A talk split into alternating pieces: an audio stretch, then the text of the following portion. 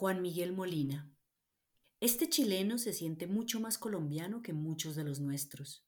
Ama el país y lo conoce como la palma de su mano, habiéndolo recorrido de arriba abajo, haciendo labores humanitarias y de desarrollo, en esos días tan complicados de nuestra historia reciente, durante la década del 90 y comienzos del 2000. Sabe de qué se está hablando cuando se menciona el desplazamiento forzado, pues lo vio de primera mano cuando asistió a víctimas de los Montes de María, Córdoba, Sucre, Antioquia, Urabá, Chocó, Putumayo, Caquetá, Tolima y Huila.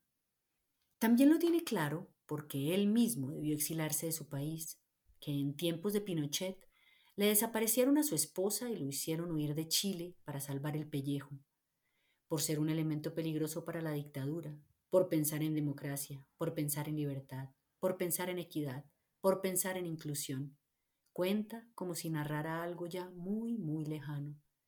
Esa vena social, sin embargo, de interés por el otro, la tiene grabada en la piel.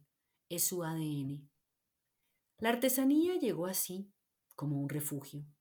No solo le hizo recuperar una memoria de la juventud en la que el trabajo con las manos le permitió pagarse sus estudios, sino que le construyó el escenario donde le daría una nueva oportunidad al amor. Dice que sin Adriana no es nada y asegura que detrás de toda gran mujer siempre hay un buen hombre, acomodando el refrán de hombre enamorado. Con ella fundó un paraíso de cinco y media hectáreas a las afueras de Yopal, vecino a un parque ecoturístico y en donde tiene sembradas maderas de teca y caracaro. Juntos hacen mobiliario, lámparas, objetos decorativos y goloserías. Lo de la teca tiene su historia. No solo le parece una madera noble y bella y tan fuerte que puede incluso resistir un incendio en un bosque, sino que le resulta una metáfora para siempre recordar a su papá.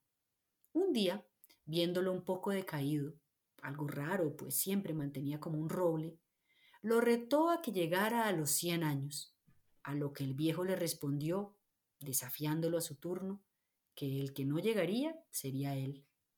Efectivamente, le mandó a decir con su hermano cura que había ganado la apuesta, pues sí llegó a los cien. Murió a los ocho días de cumplido el siglo.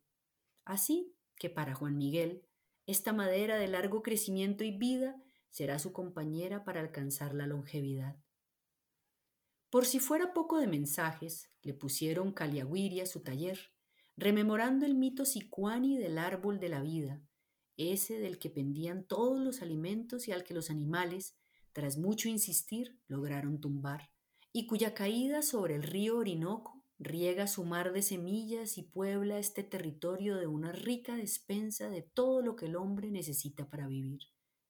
Con mil cuentos, Juan Miguel, Juanito como le dicen por allá, vive tocando esa madera que honra, la inmuniza, la lija decenas de veces, le agradece y la embellece.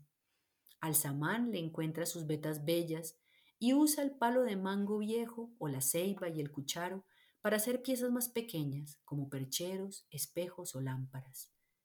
Adriana lo acompaña en todas sus aventuras, siempre plagadas de curiosidad. Están haciendo de su finca un lugar para numerosas experiencias, como aprender a hacer jabones, ser granjero por un día o hacer avistamiento de aves. Han clasificado 140 solo en sus predios. Además, Producen mermelada, cúrcuma y follaje para floristería. Hasta con guardería canina cuentan. Todo un universo en donde la alegría y la belleza son las que rigen sus días.